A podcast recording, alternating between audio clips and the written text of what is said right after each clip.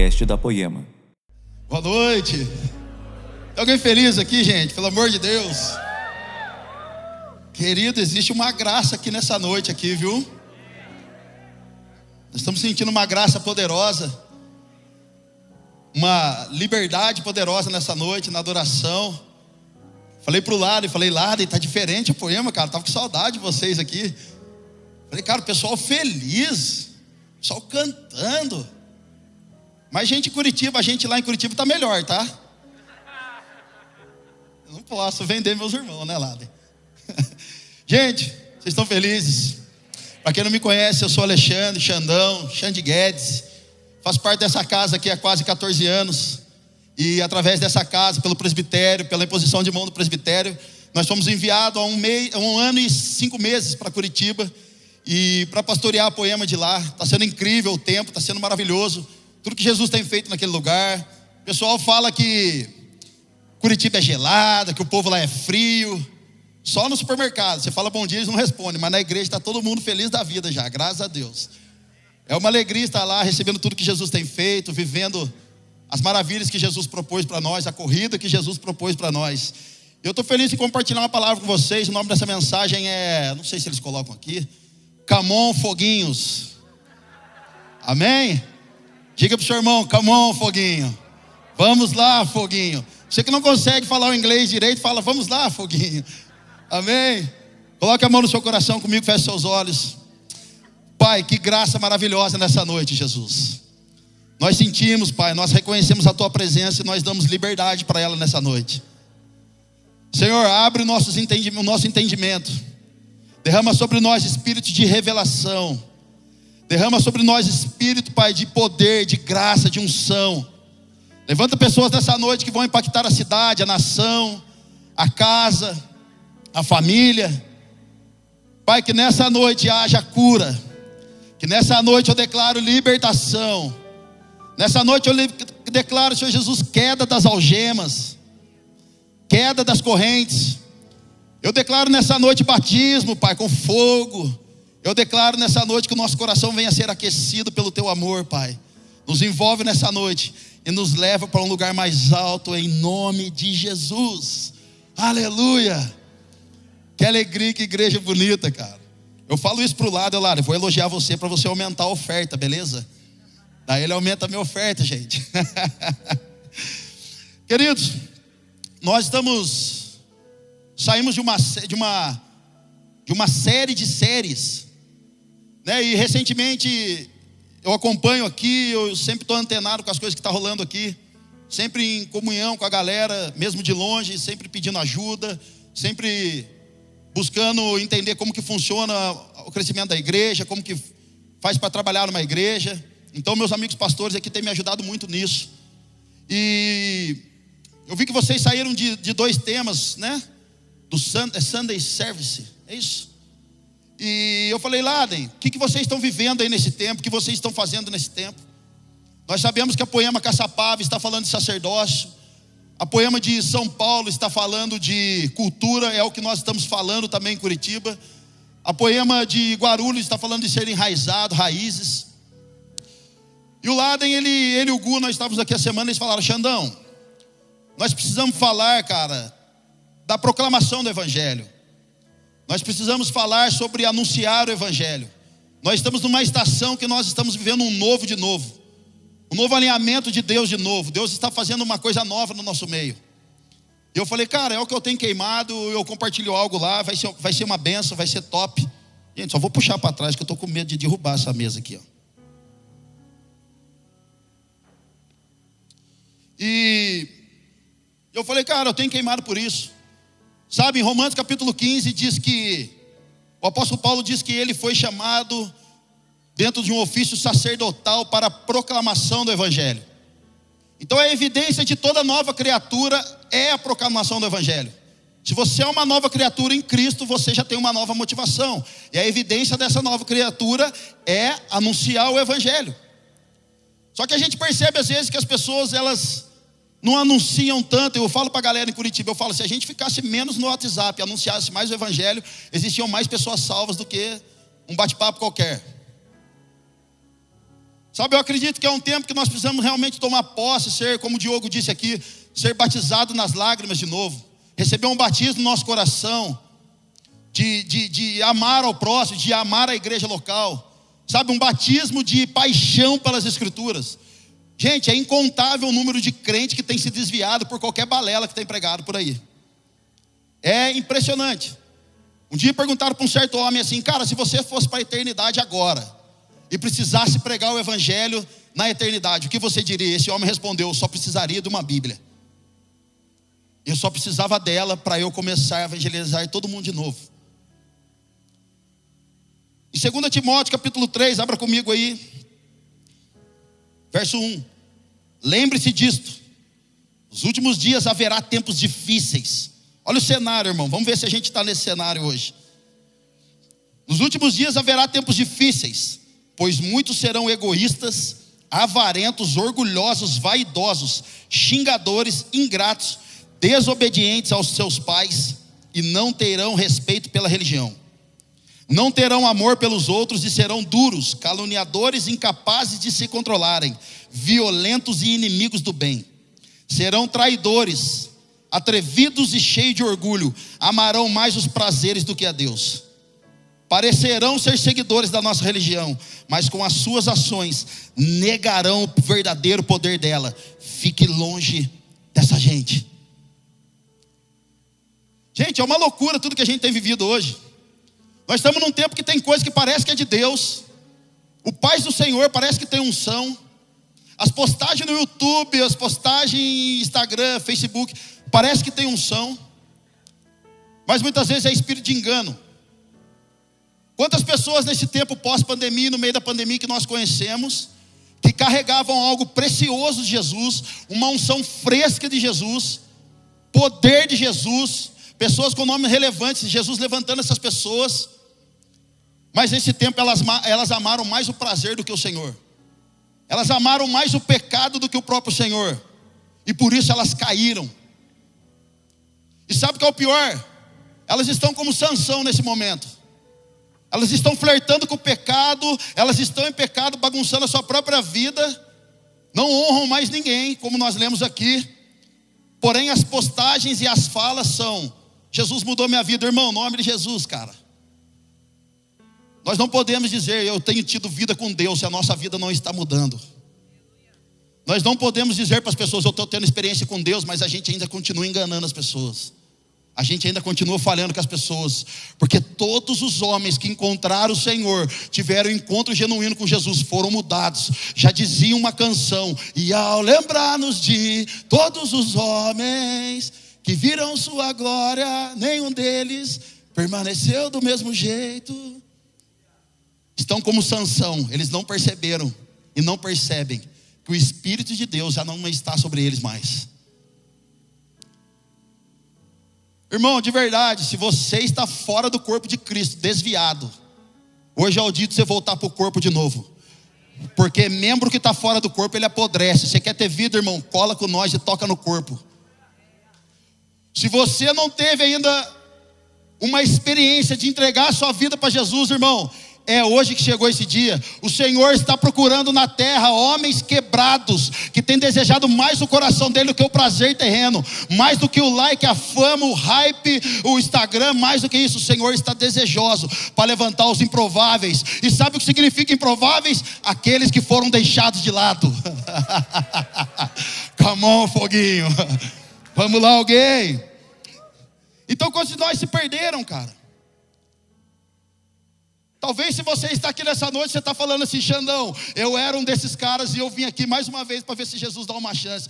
Deixa eu dizer, irmão, ainda que a árvore é cortada e no seu tronco, ao cheiro das águas, ela volta, volta a brotar novamente. Ao cheiro das águas você é reconectado, ao cheiro das águas você é inserido, ao cheiro das águas você volta a sonhar, ao cheiro das águas seus olhos começam a lacrimejar de novo, ao cheiro das águas aquilo que dizia estar morto, cara, começa a frutificar novamente. Aleluia. Gente, tem um tal de Henrique Cristo, gente, sangue de Jesus. Não sei se eu posso dar o nome dele, mas já que ele escandaliza o evangelho, a gente denuncia. Não é de Deus, é do capeta, nós vamos denunciar. Depois vocês editam, não sei se eu posso fazer isso. Lá, desculpa. Gente, você vê os crentes falando, mandando mensagem para o Henrique Cristo, ele fica assim, meu pai, meu pai. Esses dias perguntaram, Henrique Cristo, você é Deus? Ele fez assim, Zeus. Ele não conseguiu falar Deus. Um dia perguntaram para ele, você ressuscitou? Ele, não. Não tem como, cara. Esse dia eu arrumei uma treta no Facebook, a Marcela falou, cara, para de arrumar essas brigas. Gente, você entra na internet, você entra no Facebook, às vezes tem uns negócios, umas lives ao vivo. Aí tá lá o Pix, tem um profeta lá do Satanás e ele fica assim. Daí você começa a entrar, ele começa a fazer assim: Fulano de Tal que está entrando aí, eu vejo o Senhor tirando o seu nome da boca do sapo, eu vejo o Senhor amarrando você no amor de novo. Irmão, Jesus desamarra não amarra ninguém, amém? E, e aí ele começa a falar: Eu estou vendo isso na sua vida. E esses dias eu entrei numa dessas lives, cara. A Marcela falou: Para com isso, cara. Eu entrei e fiquei: Oi, come on, eu aqui para ver se ele falava comigo, se ele, se ele falava um revelamento comigo. E eu, eu aqui, já que ele não deu atenção para mim, as pessoas começaram a falar assim: Eu estou triste, ore por mim. Eu comecei a escrever: Ei, povo de Deus, para de escutar essas coisas. Entra no seu quarto, fecha a sua porta, fale em secreto com o Senhor, e em secreto Ele te recompensará. Está disponível para vocês aqui no Facebook. Sangue de Jesus tem poder, fica quieto aí, diabo. Vamos lá. Só um respondeu com foguinho. Falei, aleluia, quer aceitar Jesus? Cara, tem uma menina lá, tive um dia que eu estava ministrando uma live aqui, lá. Aí eu estava na live, é, é, engraçado você pregar em live, porque você não tem contato com o povo, então é só a câmera. Gente, de repente no meio da live eu comecei a declarar: aceita Jesus, entrega sua vida para Jesus na sua casa. Uma mulher escreveu lá assim: Eu quero entregar minha vida para Jesus no YouTube. Gente, essa menina hoje congrega com a gente na Poema Curitiba, a gente nem tinha sido enviado. Sabe, Mark Murdock, ele diz uma coisa maravilhosa. O Mark Murdock é um pastor que já está no Senhor, ele diz assim: o lugar mais rico do mundo não são os países milionários, não são as grandes empresas, não são as cidades maravilhosas. O país mais rico do mundo é o cemitério, porque muitos homens poderosos do Senhor morreram sem manifestar a glória de Deus, enterraram seus talentos, seus dons e seus propósitos junto. Ele diz que o lugar mais rico do mundo é o cemitério, onde homens poderosos morreram como alcoólatras. Mulheres poderosas para ser usadas na mão do Senhor morreram como prostitutas e drogadas. Irmão, deixa eu dizer um negócio para você, cara. Nessa noite tem livros que nunca foram escritos, mas Jesus já mandou você escrever para tocar a vida de alguém. Nessa noite tem empresário que Jesus está querendo levantar, está querendo ser líder de GC. Você está querendo ser pastor, irmão? Jesus chamou você para ser líder lá na sua casa, profeta na sua casa, profeta sobre a sua própria vida e da sua esposa, e você está querendo fazer outra coisa, irmão. Nessa noite tem canções guardadas em alguns corações que nunca foram expressadas. Você precisa expressar aquilo que Jesus colocou dentro de você. Nessa noite tem sonhos que nunca foram falados, tem vontades e desejos que nunca foram comentados com alguém. Então, por favor, em nome de Jesus, nesses dias, não enterre o seu talento e aquilo que que Jesus depositou em você, não leve para o cemitério para enriquecer ainda mais aquele lugar, mas morra vazio. Olha que lindo. O apóstolo Paulo ele diz o seguinte: Olha que lindo, 2 Timóteo capítulo 4, verso 6. Eu já estou sendo derramado como oferta de bebida Está próximo o tempo da minha partida, ou seja, ele está dizendo: Eu estou sendo derramado, eu entreguei toda a minha vida pelo Evangelho, eu estou pronto a morrer por ele. É isso que o apóstolo Paulo está dizendo. Ele está dizendo: Eu já entreguei toda a minha vida, eu não tenho mais nada. E, gente, de verdade, sabe por que, que alguns de nós hoje vivem coisas mais incríveis do que outros? Porque alguns de nós estão tomando mais posse do que outros. Se você prega para um muçulmano hoje, a chance de conversão do muçulmano ao, ao cristianismo é de 1%. Se você prega o evangelho para o islamismo, para alguém do Islã, a chance dele se converter ao cristianismo é 1%. Mas se outro evangelho é pregado para os filhos de Deus, ele se converte rapidamente. É 99% ele já crê no que eu estou falando. Girafa sabe que é girafa, macaco sabe que é macaco, elefante sabe que é elefante, mas o crente não sabe que é filho de Deus. Está na hora de nós tomar posse, igreja. Está na hora da gente viver realmente o Evangelho. Está na hora da gente reposicionar a nossa vida no Senhor. Para viver aquilo que Ele tem destinado para nós. Verso 7: Combati o bom combate, terminei a corrida e guardei a fé. Querido, apóstolo Paulo foi um homem que talvez foi do Novo Testamento. Eu acredito que ele é. O homem que mais plantou igreja na face da terra. O apóstolo Paulo viu gente ressuscitar. Participou, o povo ia ver ele nas grandes conferências povo via ele, ia ver ele pregar, foi chicoteado, apedrejado, teve que fugir várias vezes, o navio fundou, ele teve que sair nadando, braçada, cheio de gente ao redor dele. Mas no dia que ele estava para ser condenado, a Bíblia diz que não apareceu ninguém dos seus amigos. Morreu dentro de uma cisterna, querido, a cisterna era o lugar que os caras iam presos. Ele saía dali com lepra ou morto. Era um lugar fedorento, sujo, imundo, Todo tipo de parasita morava dentro daquele lugar. Um homem que fez tudo pelo Evangelho, não morreu deficiente, não morreu aposentado, morreu vazio. Vazio. E eu já me, me coloquei como oferta de bebida. E olha o exemplo de Cristo, Filipenses capítulo 2, verso 1. Se por estarmos em Cristo nós temos alguma motivação. Irmão, se você é uma nova criatura, você tem que ter alguma nova motivação. Antigamente você queria matar os outros, agora você quer amar. Antigamente você não queria cuidar do mendigo, agora você quer fazer trabalho de evangelismo para cuidar de mendigo. Você não tinha vontade de cuidar de ninguém, agora você quer cuidar de alguém. Você não amava ninguém, agora você está pedindo perdão para todo mundo. Então, se todo mundo aqui tiver em Cristo Jesus, alguma nova motivação nós temos. Amém? Então, alguma exortação de amor, alguma comunhão no Espírito, alguma profunda afeição e compaixão. Completem a minha alegria, tendo o mesmo modo de pensar o mesmo amor, um só espírito e uma só atitude. Não façam nada por ambição egoísta ou vaidade, mas humildemente considerem os outros superiores a si mesmos. Cada um cuide não somente dos seus interesses, mas também dos interesses dos outros. Seja a atitude de vocês a mesma de Cristo Jesus, que, embora sendo Deus, não considerou que o ser igual a Deus era algo que devia apegar-se. Irmão, em nome de Jesus, Jesus deu um ministério para você, Ele quer frutificar, e o problema não é ter um ministério relevante, o problema é se permitir ser, ser podado pelo Senhor para que frutifique ainda mais. Tem um monte de gente morrendo por causa do ministério, sabe por quê? Porque o ministério é seu. Você toma conta, você controla ele, sabe por que ele não cresce? Porque você toma conta dele. Solta o ministério, irmão. É algo que não deve se apegar. Se Cristo sendo Deus, não levou em consideração ser igual a Deus. Porém, verso 7: esvaziou-se a si mesmo, vindo a ser servo, tornando-se semelhante aos homens. E sendo encontrado em forma humana, humilhou-se a si mesmo e foi obediente até a morte e morte de cruz. Por isso Deus o exaltou à mais alta posição e lhe deu o nome que está acima de todo nome, para que o nome de Jesus se dobre todo joelho, no céu, na terra e debaixo da terra, e toda a língua confesse que Jesus Cristo é o Senhor, para a glória de Deus Pai, aleluia. Uh! Gente, antes da pandemia, cara, o que mais a gente ouvia era nome de pessoas relevantes.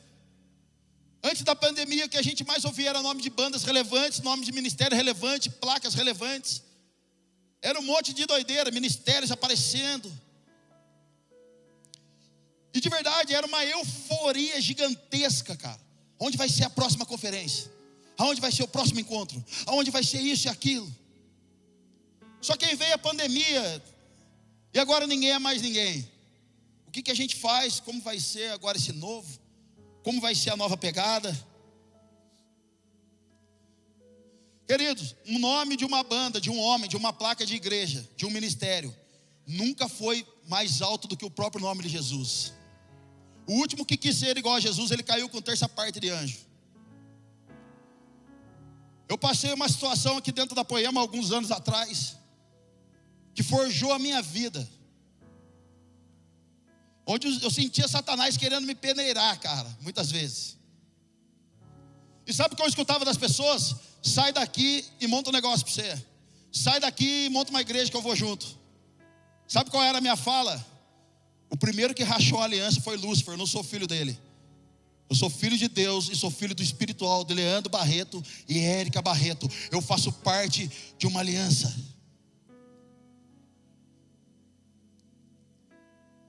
Querido, era uma euforia de quem é, quem é, quem não é, quem vai estar, quem não vai estar.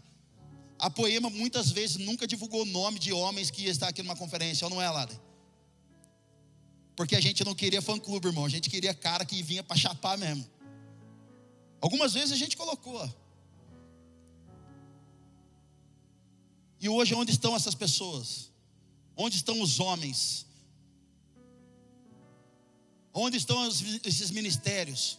E de verdade, queridos, eu acredito que a próxima estação que nós estamos entrando como uma igreja, como uma igreja que nós estamos vendo aqui em Taubaté, nessa noite, essa igreja que eu vi, pessoas que estão declarando que Cristo é governo sobre os ombros delas, Homens e mulheres que serão levantados agora não mais pelo hype, pela fama, pelo seguidor, mas serão levantados segundo o coração de Deus, desejando a presença de Deus, desejando fazer a vontade de Deus, desejando viver aquilo que a Escritura diz. Irmão, eu acredito que nos tempos de hoje, homens de autoridade serão homens de renúncia, homens quebrados.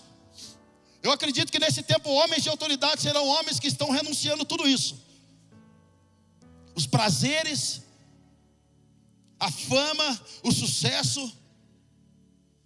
Homens que quando querem aparecer, eles mesmos se escondem.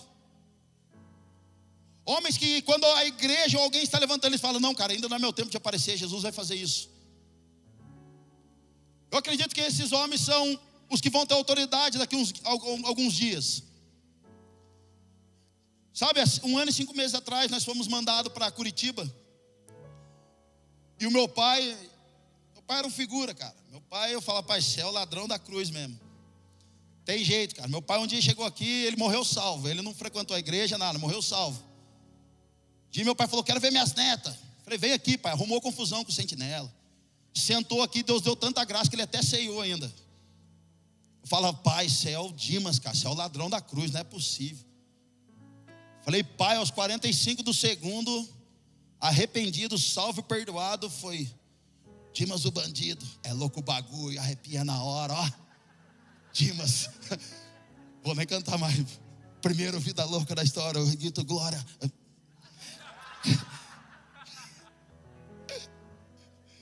Sabe qual é a fala do meu pai? Filho, você vai para Curitiba para cuidar de igreja? Eu falei, vou, pai. Mas você vai dar palestra lá? Ele achava que é palestra. É, pai. Mas você vai com dinheiro? Não. Você tem onde morar? Não. Como que você vai fazer? Que que é Como assim? Pai, eles estão vendo uma casa para mim, eu não sei onde é.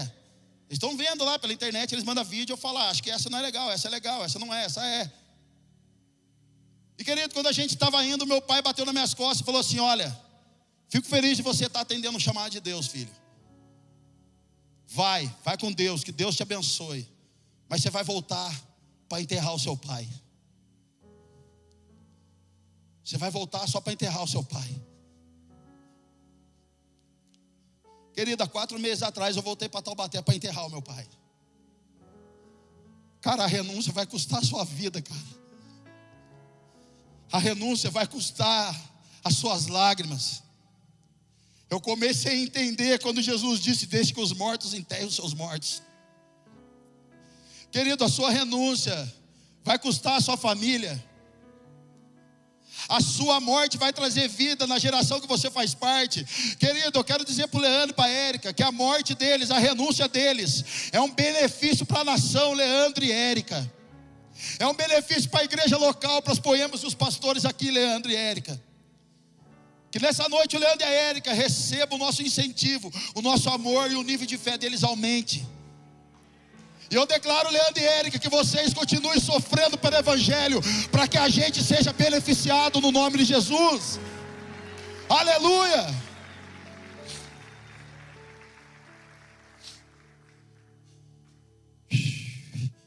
Irmão, o Evangelho ele não é um, é flores, o Evangelho é renúncia. O Evangelho é toma sua cruz e me segue. O Evangelho não é um mar de flores. O Evangelho é a morte do eu, para se parecer com Cristo e alguém ganhar vida na sua morte, irmão. Meu pai veio aqui, faleceu, eu tive que vir para cá. Quando eu volto para Curitiba, todo mundo preocupado. Xandão, coloca alguém para pregar.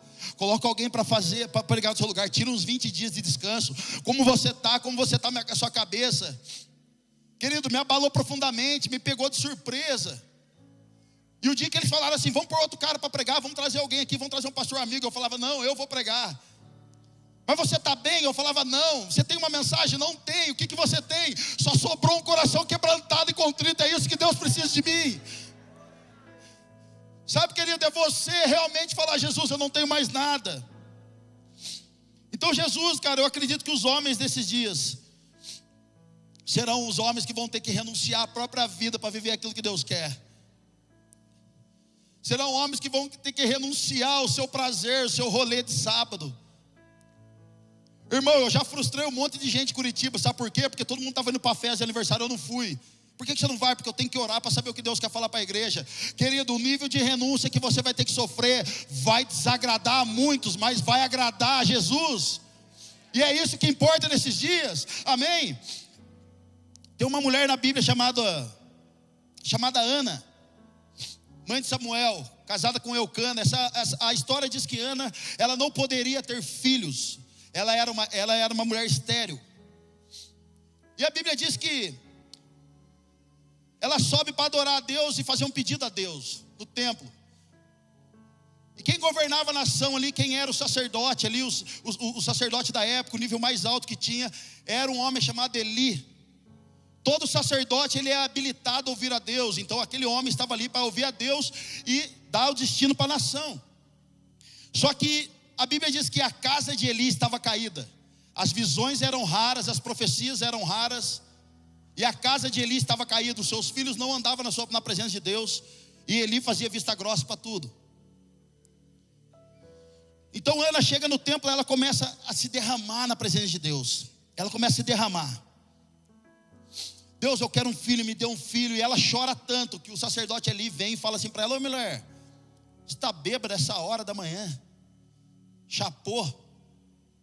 Ficou doida? Você é bichuru? Você é biruleibe?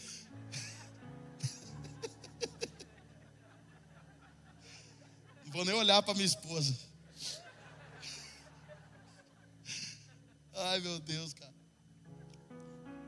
E ela diz assim: Meu Senhor, eu estou amargurada, eu desejo um filho, eu estou, não estou bem. Querido, sabe o que é isso? É um sacerdócio que perdeu a sensibilidade pelo próximo. Líderes que perderam a sensibilidade pelo próximo, eles não choram mais com os que choram, eles não se alegram mais com os que se alegram, eles não sofrem mais pela igreja.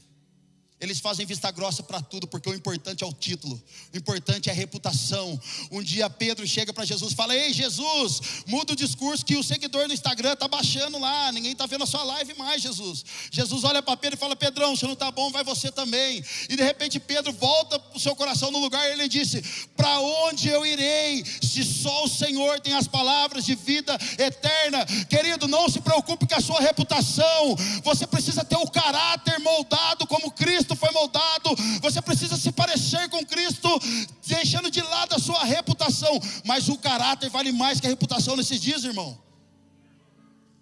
Cara, tem gente que dá pai do Senhor para você, que você fala, meu Deus, você está desviado, mas tem gente que chega e fala assim para você, salve.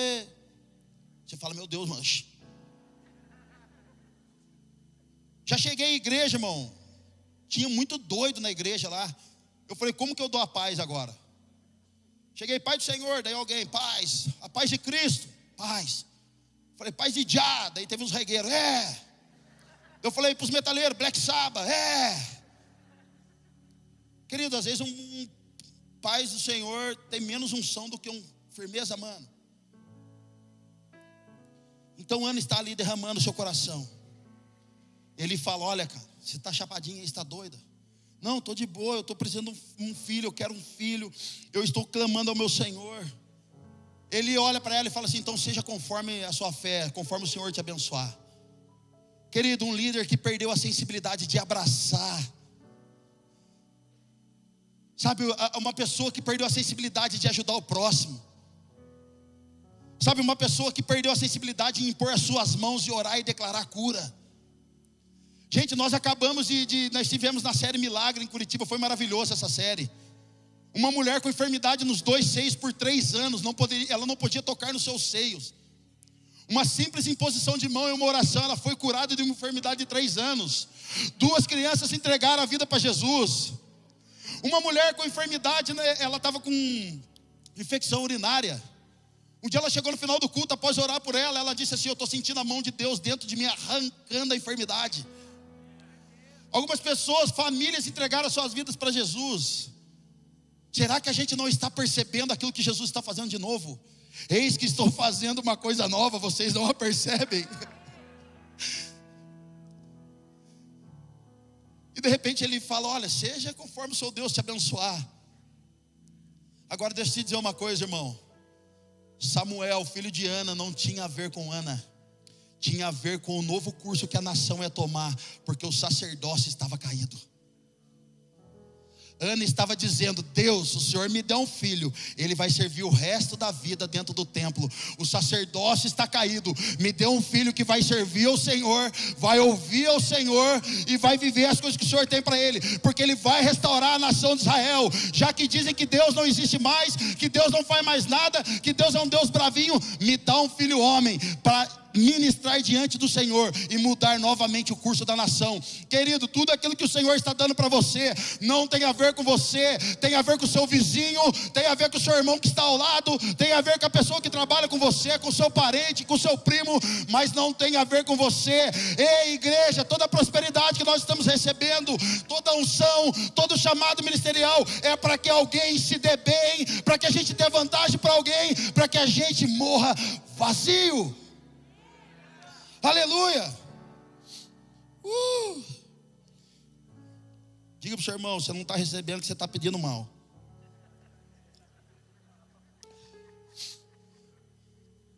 Para que, que a gente quer prosperar, irmão? Por que, que eu quero um carro novo? Tem um irmão lá com a gente, lá o Jonathan, ele fala assim: Xandão, eu sou o Uber da galera. Ele tem um Celta, ele enfia 12 pessoas dentro de um Celta. Eu falei, irmão, né, vamos orar para você ganhar uma Kombi. Você enfiar 25 dentro da Kombi. E Curitiba é tudo é longe, irmão. Pensa.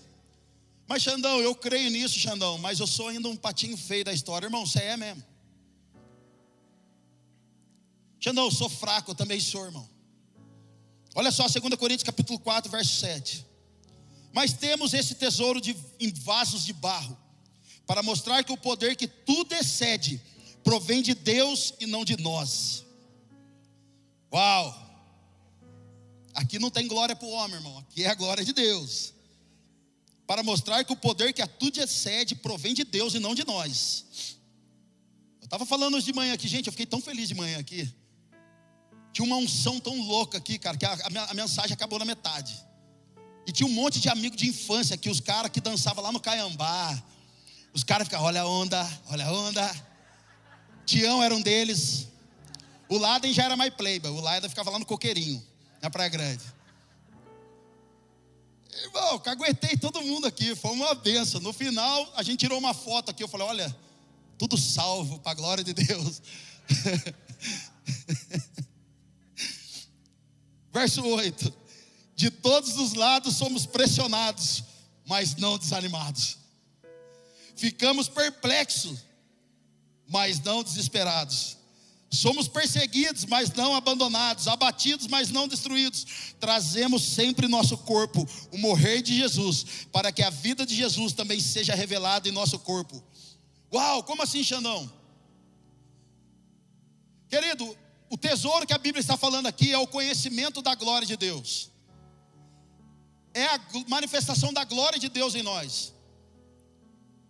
Isaías diz que toda a terra está cheia da tua glória, mas em Abacuque diz: continuamos em conhecer essa glória. Então, se a gente conhece, se a gente acredita e se a gente entende aquilo que a gente carrega, a gente não desanima por qualquer coisa, irmão. Se a gente reconhece aquilo que a gente carrega, isso que você carrega da parte de Deus é manifestado em qualquer lugar da terra. Você pode estar na Disney, você pode estar em qualquer lugar. Ela é manifestada. E eu acredito que num tempo como esse, a gente está vendo algumas pessoas querer. Vamos fazer um ministério de evangelismo. Vamos fazer um ministério. Eu converso com muitas pessoas de vários lugares. Elas falam: não, o que, você acha que a gente precisa fazer agora no ministério de evangelismo? E sabe qual é a minha resposta? Eu acho que o ministério de evangelismo não tinha que ter agora. Por quê? Porque a igreja precisa aprender assim, ó, a igreja sacerdotal que proclama o evangelho. Querido, construir um ministério de evangelismo é tirar a responsabilidade da nova criatura, porque ela vai falar assim: não, quem evangeliza é só aquele ministério, eu não faço parte. Então eu acredito que a igreja precisa ser a igreja sacerdotal, que proclama o evangelho. Se nós, como igreja, aprendermos isso, sabermos disso e aplicar isso, não precisa de um ministério de evangelismo, irmão. A igreja já é poderosa o suficiente para fazer isso. Eu acredito que existe um movimento nesses dias de, de Jesus, um movimento novo para a atuação de alguns ministérios. Eu acredito que algumas coisas que nós fazíamos no passado não funcionam hoje. Eu acredito que algumas coisas que a gente resolvia, entendia, já não funciona mais hoje. Existe uma atualização. E a gente precisa descobrir como é isso agora, para esse novo tempo que nós estamos vivendo.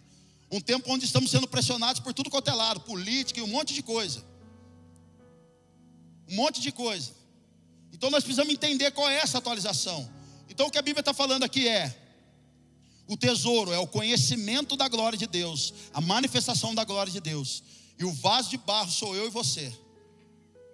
Ou seja, no reconhecimento da fraqueza do homem, da fraqueza adâmica, é que é manifestado a glória de Deus. Irmão, recentemente eu estava num velório, dando uma palavra num velório, chorando com os, com os entes lá do, do, do homem que tinha falecido. E à noite eu estava na igreja com o Vilas Boas cantando: Deixa queimar, deixa queimar. Aí todo mundo, como assim, cara? Você estava chorando de manhã, agora está cantando. Por quê? No reconhecimento da fraqueza do homem é que é manifestada a glória de Deus. É por isso que o apóstolo Paulo diz: quando eu estou fraco, é que eu me sinto forte.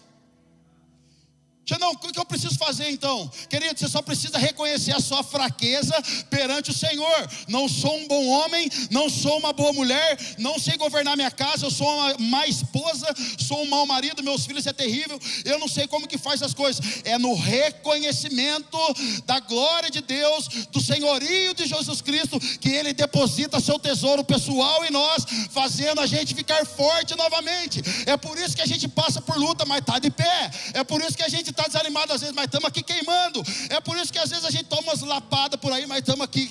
Deus, me mostra tudo de novo, faz de novo, me ajuda, porque eu não estou bem. Querido, o mesmo poder que ressuscitou Jesus daquele túmulo é o mesmo poder que está disponível nessa noite para mim e para você. É o mesmo poder que está pronto para tirar você desse cativeiro. É o mesmo poder que está aqui disponível para tirar você desse cativeiro, libertar sua família, libertar sua casa, libertar os seus filhos da droga, libertar o seu marido da bebida. É o mesmo poder que tirou Cristo daquele túmulo. Quando aquelas duas mulheres chegaram, apareceu dois anjos e eles falaram assim: Ei, mulher, o que você procura entre os mortos? Aquele que hoje vive. Você só precisa dizer, Senhor, entra na minha casa, entra na minha vida. Gente, eu estava em Ubatuba, cara, foi animal esse testemunho, foi muito poderoso. Estou saindo de Ubatuba da praia, entrei no carro descalço, de bermuda, regata, óculos na cabeça, o cabelo desarrumado, vermelho igual um camarão. Quando eu parei no posto da rodoviária, da polícia rodoviária, o policial falou assim, fez assim. Quando ele chegou na janela, ele falou: Nossa, acho que o cara bebeu a tarde inteira na praia. Estava lá no Caiambá e veio embora para Taubaté. Aí ele parou e falou assim: Boa tarde, senhor. Eu falei: Boa tarde. O senhor pode dar habilitação do carro, documento e fazer o bafômetro? Sim, senhor. Desceu, irmão, naquela situação lastimável.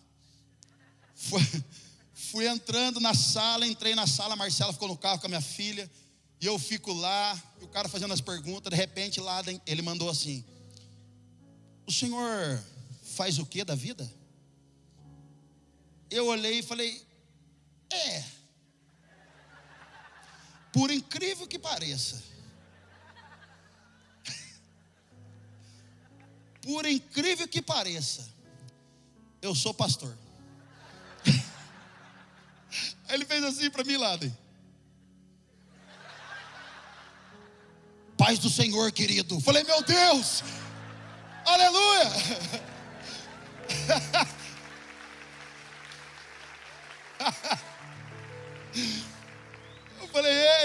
igreja do irmão. Falei, do irmão Leandro Barreto. Aí ele, meu Deus, eu conheço, eu conheço a Poema Tabaté. Eu falei, eu sou de lá, sou um dos pastores, é que eu estava na praia, né? Não deu tempo de trocar de roupa. Daí ele, meu Deus, que alegria, pastor. O Senhor, já me chamou de Senhor. O Senhor quer uma água. O Senhor quer um café. Eu falei, não, obrigado. O Senhor não quer que, que a sua esposa entre para tomar um café? Pastor, podemos pedir uma oração para o Senhor? Todas as vezes que o Senhor passar e a gente tiver aqui, para o carro e ora pela gente. Querido, uma vez eu estava na Poema em São José dos Campos, passando o som. De repente parou uma viatura na porta da, da, da, da igreja. Aí os irmãos veio e falou: Xandão, tem um policial lá querendo falar com o pastor. Eu falei: Polícia? Falou: É. Saí lá, irmão. Quando eu olho para trás, os irmãos estavam tudo atrás da parede, assim, ó. tudo escondidinho, assim, ó, para ver o que está acontecendo. Falei: Oi, o senhor que é o pastor aqui? Falei: Sou. Nós passamos aqui, vimos que a igreja está aberta. O senhor poderia fazer uma oração para a gente? A gente está precisando de oração no dia de hoje. Irmão, pensa, eu lá no Aquários, com a mão na cabeça dos dois polícias. Senhor, empodera meus irmãos. Cuida deles, restaura a vida deles, protege eles da bala perdida, protege eles de tiroteio, muda a vida desses amigos policiais. Irmão, essa é a minha história. Isso é um trechinho da minha história. Não acho que Jesus piscou para mim, não piscou para você, cara. Não acho que Jesus tem um negócio especial comigo e não tem com você, porque o mesmo poder que ressuscitou Jesus daquele túmulo está disponível para mudar a sua vida hoje, mudar a sua casa hoje, mudar o seu marido hoje, mudar você hoje. Não é pela força humana, o apóstolo Paulo diz. Vocês começaram pela força do Espírito, agora querem terminar com a força do braço. Querido, não é o Xandão. O poder não está no homem, o poder está no, na igreja. O poder está na igreja. Você só precisa, cara, responder aquilo que Jesus tem para você. Irmão, hoje eu vi vários amigos meus aqui, cara. A gente estava chorando, Robinho, coitado desfigurado, até casou esses dias. Deus foi o maior milagre na vida dele. Né, tia Vera? A tia da risada. A gente deu trabalho para tia Vera, cara. Está disponível esse poder, cara. Essa presença está aqui.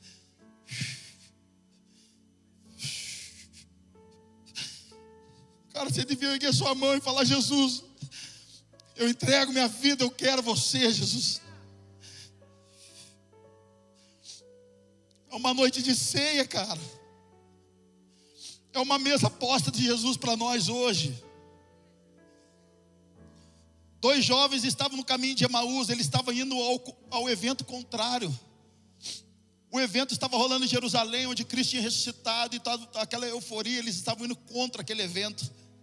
Jesus foi atrás dele e fez com que eles recalculassem a rota. Peraí, vocês estão indo para o lugar errado, volta para lá. Volta a sua atenção para mim. Volta a sua atenção para o milagre que está por vir. Volta a sua atenção para o caminho que eu projetei para você. A Bíblia diz que quando Jesus, eles não perceberam que era Jesus no caminho, mas quando eles se assentam na mesa, Jesus parte o pão, dá para eles, ora com eles e some. A Bíblia diz que os olhos deles são abertos. E de repente um deles diz: Nosso coração não ficava queimando quando ele nos, nos vos falava pelo caminho. Eles levantam e voltam para Jerusalém e contam para os discípulos tudo aquilo que tinha acontecido na vida deles. Primeiro na ceia, os nossos olhos se abrem, o nosso coração volta a queimar, e a nossa boca agora proclama as grandes coisas que o Senhor tem feito por nós. É uma noite de ceia, meu irmão.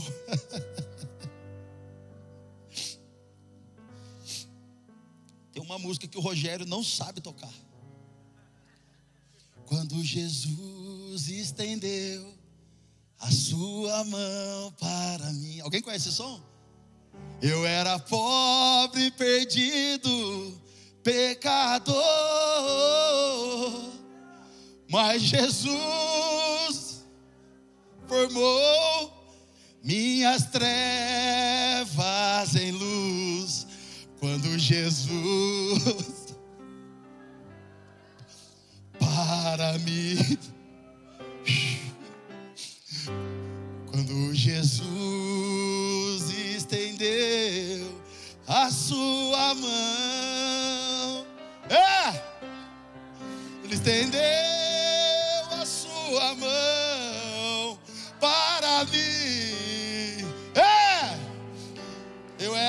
pobre, sem Deus, sem Jesus. Quando Ele estendeu a sua mão para mim.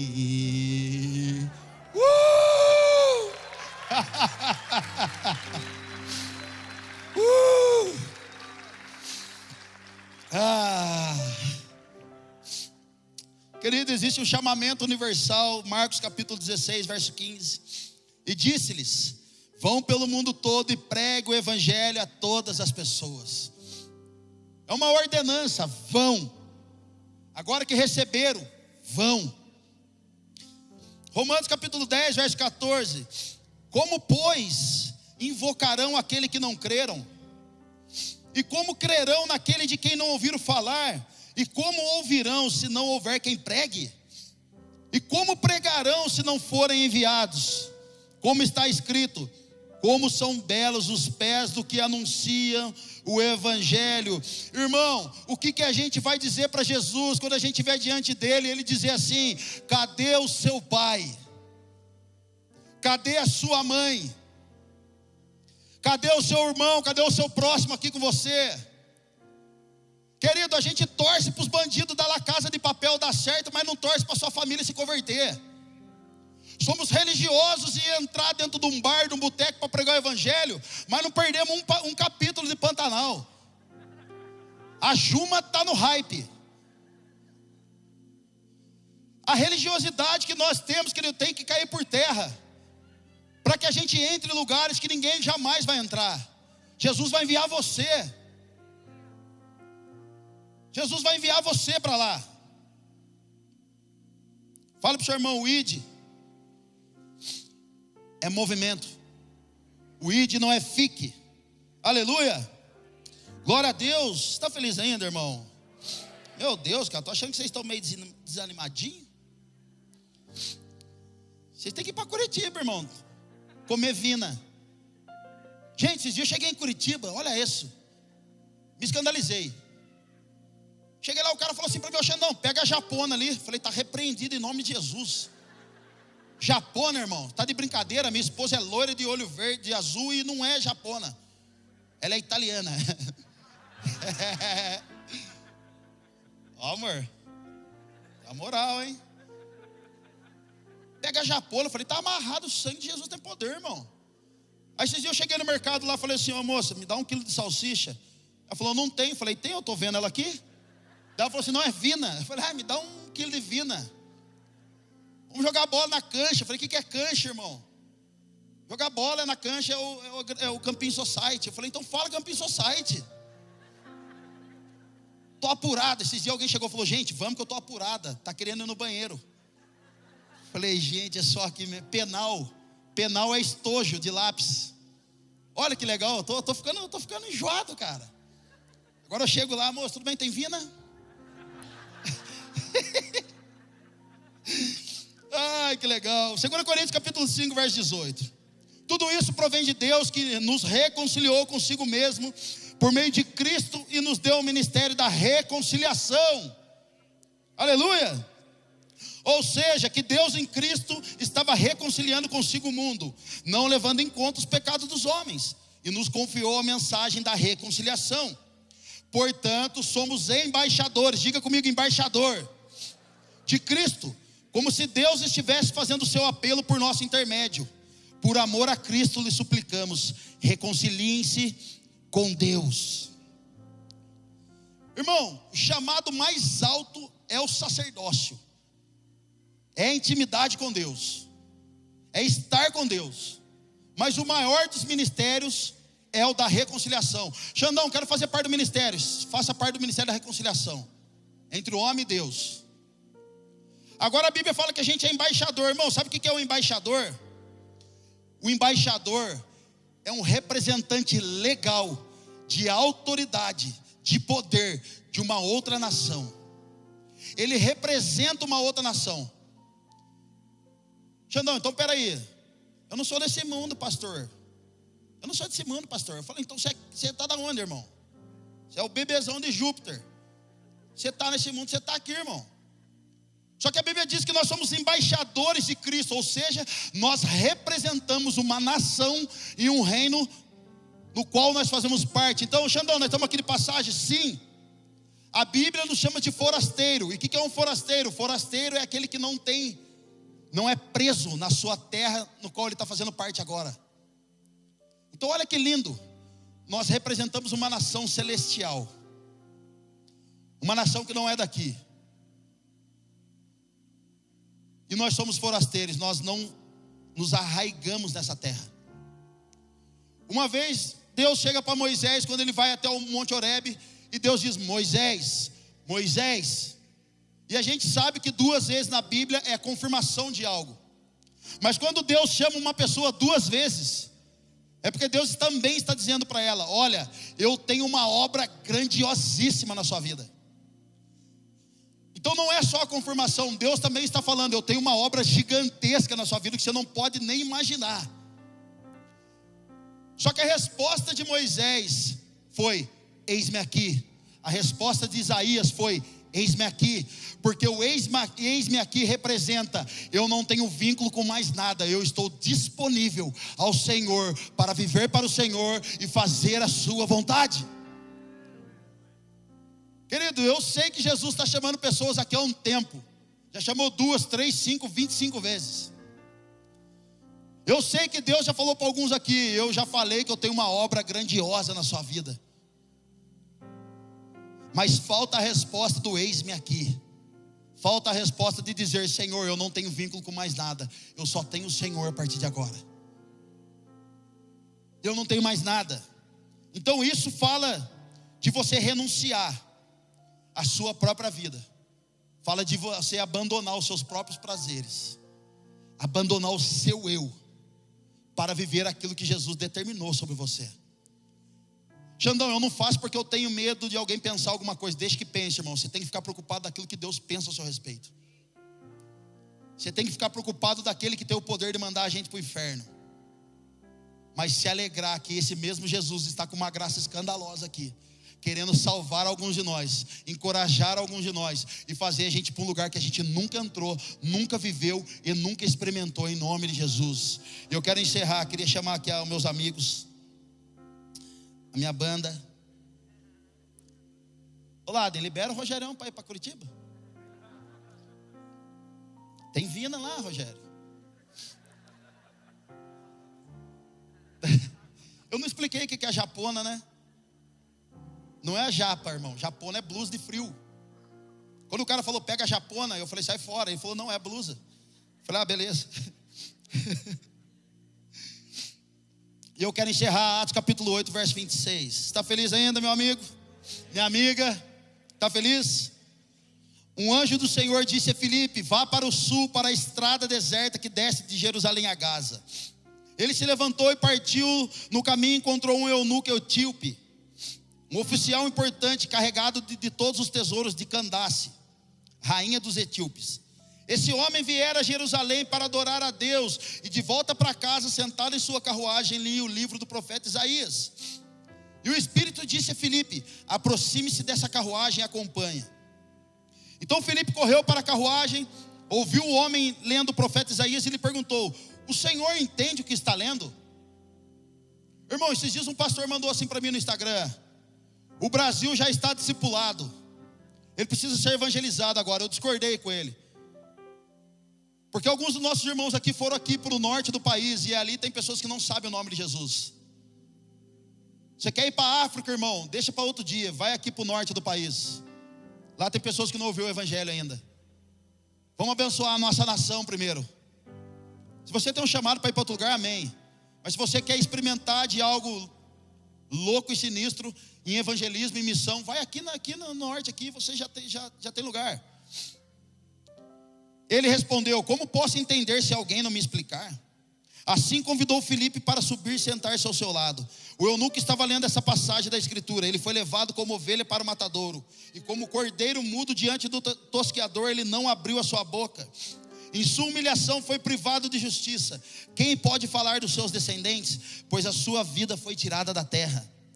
O eunuco perguntou a Filipe: Diga-me, por favor, de quem o profeta está falando? De si próprio ou de outro? Então Filipe, começando com aquela passagem da Escritura, anunciou-lhe as boas novas de Jesus. Prosseguindo pela estrada, chegaram ao lugar onde havia água. O eunuco disse: Olha aqui a água, que me impede de ser batizado. Disse Filipe: Você pode se crer de todo o coração. O eunuco respondeu: Creio que Jesus é o Filho de Deus. Assim deu ordem para parar a carruagem. Então Filipe e o eunuco desceram a água e Filipe o batizou. Gente, eu estava pregando uma igreja um dia. E eu citei essa passagem. Quando estava pronto para acabar a mensagem, veio um jovem correndo no frente do palco. Ele me abraçou chorando. Ele disse assim: Pastor, eu falei, oi.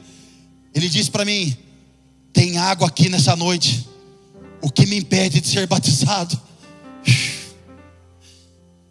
Cara, eu não tinha uma piscina ali, eu não tinha um lago, eu não tinha um rio. Eu olhei para ele e falei: Nada. Ele falou: Tem água aqui, eu quero ser batizado.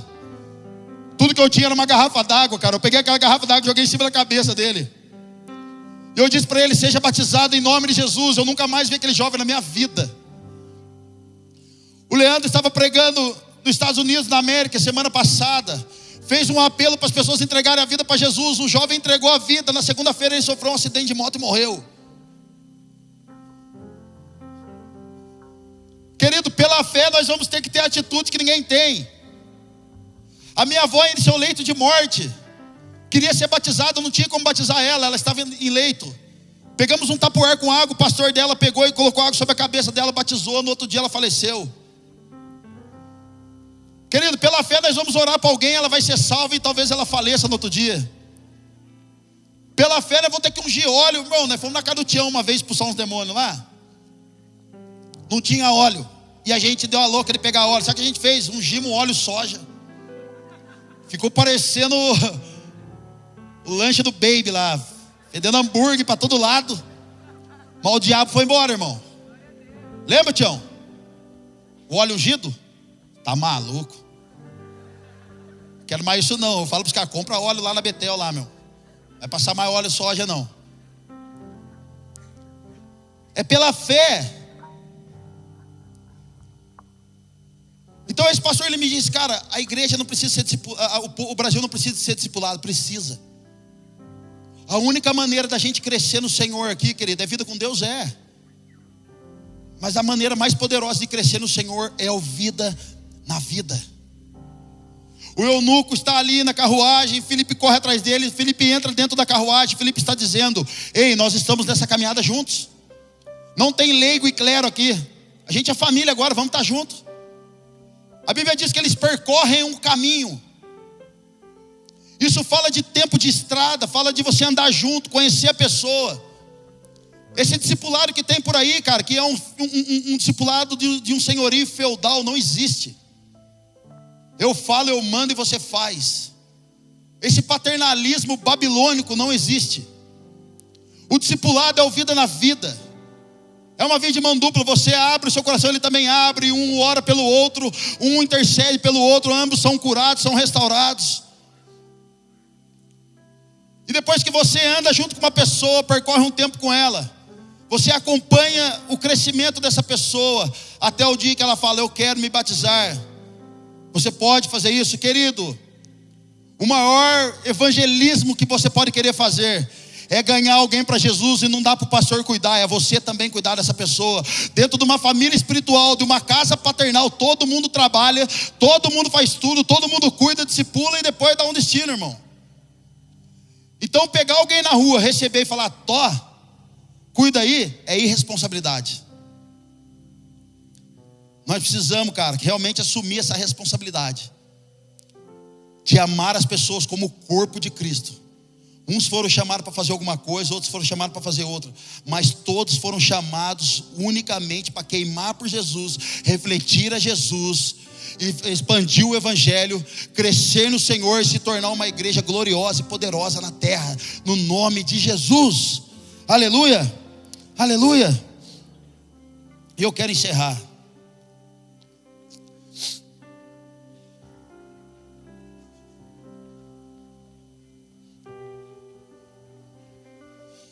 Sabe, queridos, eu tenho vivido uns dias com a Marcela, de muita lágrima, muita lágrima, muito desespero às vezes.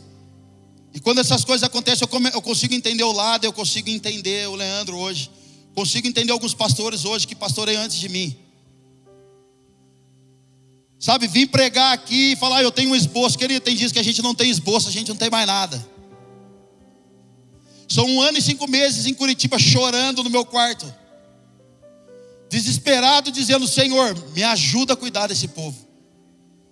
Senhor, me ajuda a cuidar dessa igreja. Me ajuda a discipular meus irmãos e dar direção. É um trabalho árduo. É um trabalho, às vezes, cansativo você cuidar de uma igreja, cuidar de pessoas, alimentar as pessoas. É um trabalho que não vai ter dinheiro, é um trabalho que não vai ter recompensa nenhuma. A recompensa já é Cristo, cara. Se a gente está fazendo a obra querendo uma certa recompensa, a gente está com o coração no lugar errado, porque a recompensa já é Ele. São um ano e cinco meses dizendo: Senhor, nos dá dinheiro, nos dá direção, nos dá alguma coisa. As pessoas não compram a sua ideia, as pessoas não compram o seu sonho, elas não compram a visão que você tem, elas, estão lá, fala mal de você, fala mal da sua casa, todo mundo sabe como conduz a igreja, mas faz um ano e cinco meses que nós temos experimentado uma graça poderosa de Jesus e um cuidado sensacional de Jesus. Porque um dia eu resolvi falar: Senhor, a partir de agora o Senhor toma conta da minha vida. Irmão, cuidado com a oração que você faz com Jesus. Cuidado, sabe por quê? Porque Ele ouve. Olha para o seu irmão com muito carinho e diz assim: se você ouvir a Deus, lascou.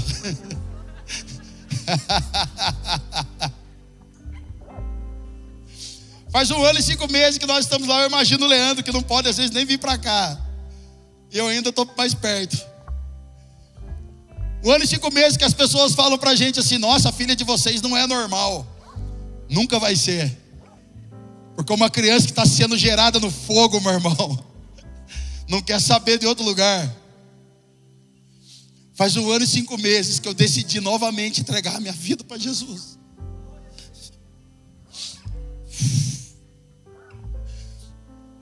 Faz um ano e cinco meses que realmente eu falei, Jesus, eu quero me converter de novo. Eu quero recomeçar de novo, Jesus. E faz um ano e cinco meses que eu perdi o controle, cara. Isso que é louco.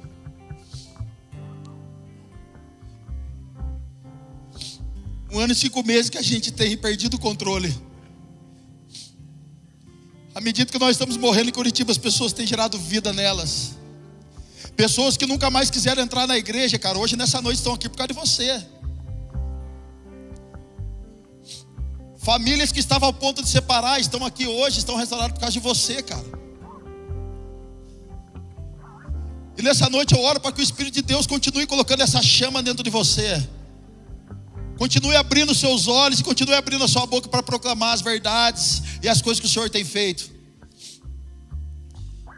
Eu oro nessa noite para que o fogo que estava dentro de você, você fala, Xandão, não queimo mais, querido, queima sim.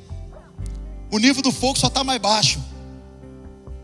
Xandão, eu não vou mais pregar, eu não vou mais ser líder de GC, não vou fazer parte do louvor, eu não vou fazer mais nada, não quero servir, não quero me envolver com a igreja, porque a igreja me feriu, os pastores me feriram, eu fui maltratado, eu fui caluniado, mas eu não quero fazer mais nada, irmão. Isso é uma fala de um cara que Está fora da visão. Um dia Jeremias falou assim: Eu não vou mais anunciar as suas verdades. Não vou mais liderar, porque no meu GC ninguém muda de vida. Não vou mais profetizar, porque ninguém quer saber do Senhor. Não vou fazer mais nada. Mas a Bíblia diz que na sequência ele, ele clama: Mas há um fogo cerrado em meu peito. Eu já não posso conter mais ele. Querido, se Jesus resolver colocar esse fogo divino dentro do seu coração, ninguém mais te para. Não é pastor, não é líder, não é homem, não é mulher que pode parar a boa obra que ele começou na sua vida.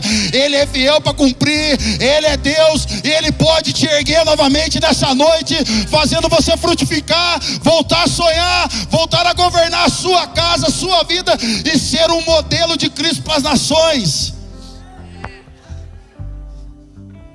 Tem algum corajoso falando, eu vou entregar minha vida para Jesus hoje? Tem algum corajoso aqui? Erga sua mão.